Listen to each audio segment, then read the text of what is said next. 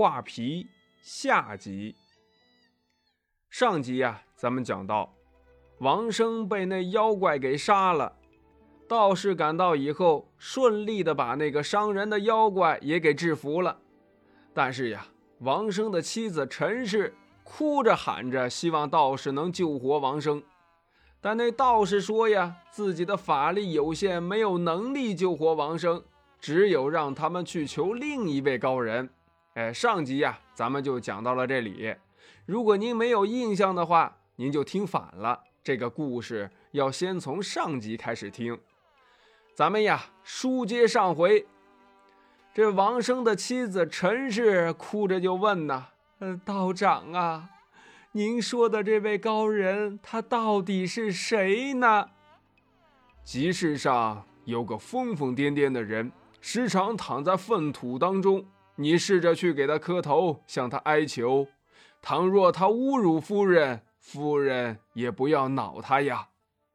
二郎一听就明白了，哎，他听说过这个人，于是告别了道士，和嫂子一起就到集市上去寻找那位高人。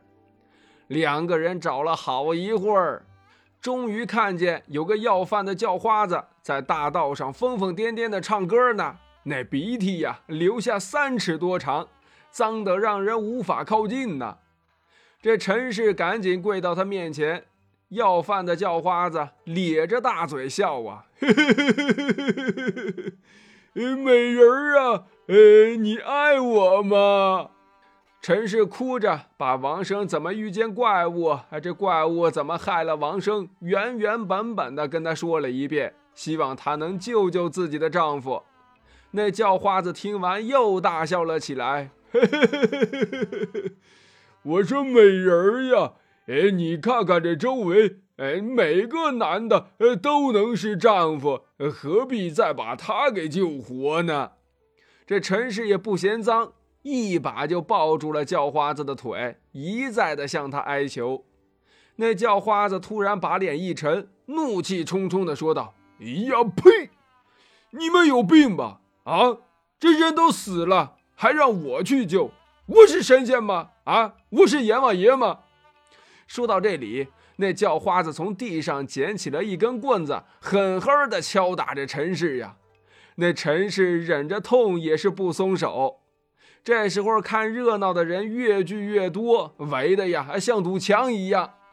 那要饭的叫花子从这身上，哎，这里搓一搓，那里揉一揉。弄出来一颗黑不溜秋的黑泥丸，送到了陈氏嘴巴跟前，说道：“你不是要救你丈夫吗？哎，把它给我吃了。”陈氏一看这东西，哎呀，我的妈耶！哎，这不就是那叫花子身上的滋泥儿吗？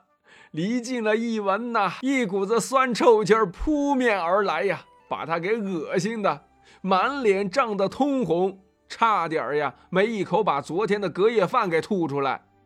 但是这陈氏一想到那道士的嘱咐，就硬着脑瓜皮，眼睛一闭，愣是把这泥丸给吞了下去。这陈氏就觉得呀，这黑泥丸进了喉咙以后，软的呀，就像一团棉絮，吐也吐不出来，是咽也咽不下去。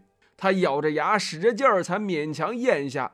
结果那东西又堵在了胸口，给陈氏憋的呀，都有点缺氧了。这时候，那叫花子见陈氏吞了下去，又大笑了起来。看来我的大美人儿对我是真心的呀！哎，你是真爱我呀！说完呀，他也不再看这陈氏了，转身就走。那陈氏在后边跟着呀，看着他进了一座大庙，急忙跟进庙里边去。但奇怪的是。眼瞧着那叫花子进了庙门，但是现在却怎么找都找不到了。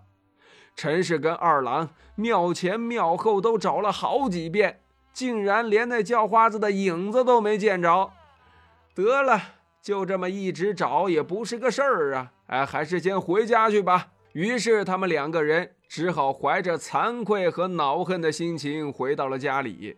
这陈氏心里边憋屈呀，难受啊，既哀悼丈夫惨死，又悔恨吃泥丸所受的耻辱，哭的呀，那是前俯后仰啊，羞的恨不得找个地缝给钻进去。过了好一阵子，陈氏也哭累了，这才要给王生穿寿衣，准备装脸入棺。开始给王生擦身体的时候，其他家人都远远的站着观望，没有人敢到跟前去。只有陈氏一个人抱着尸体，一边整理一边痛哭。他越哭越伤心，越哭越悲痛。突然，这陈氏就觉得这嗓子眼发胀，好像要吐了。他还没来得及转头呢，就感觉胸口堵着那团棉絮，顺着嗓子眼儿可就出来了。陈氏哇的一口，可就吐在了王生胸口那窟窿里了。等陈氏仔细一看，哪儿有什么恶心的呕吐物呀？他吐出来的是一颗心，而且那颗心呀，还在王生的胸腔里边突突的跳动着呢，蒸腾的热气好像冒着烟雾。陈氏觉得奇怪呀，连忙用手捂紧那个窟窿，又撕下了一块绸子，急急忙忙给这王生把胸口给包扎紧喽。又过了一会儿，陈氏用手摸了一下王生的胸口，竟然发现呀，这王生的胸口开始变得温热了。于是又给他盖上了三床厚被子。等到半夜，陈氏再掀起被子来看的时候，发现丈夫王生的鼻子里已经有一些微弱的气息。又等到了天亮，这王生居然活了过来。他迷迷糊糊的跟这陈氏说呀。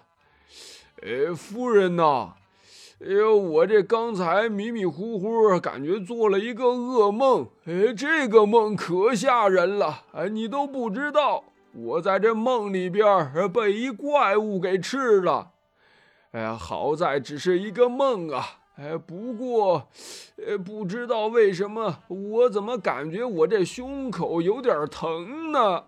这王生解开衣服一看，自己那胸口。还有一个拳头大的结痂，他这才明白，原来这根本就不是什么噩梦，而是真实发生的。好在这个结痂没过多久也就痊愈了，从此他再也不敢贪恋美色了。故事到这里可就讲完了，咱们听友们可要知道，在日常生活中，很多看似善良的人未必是真善良。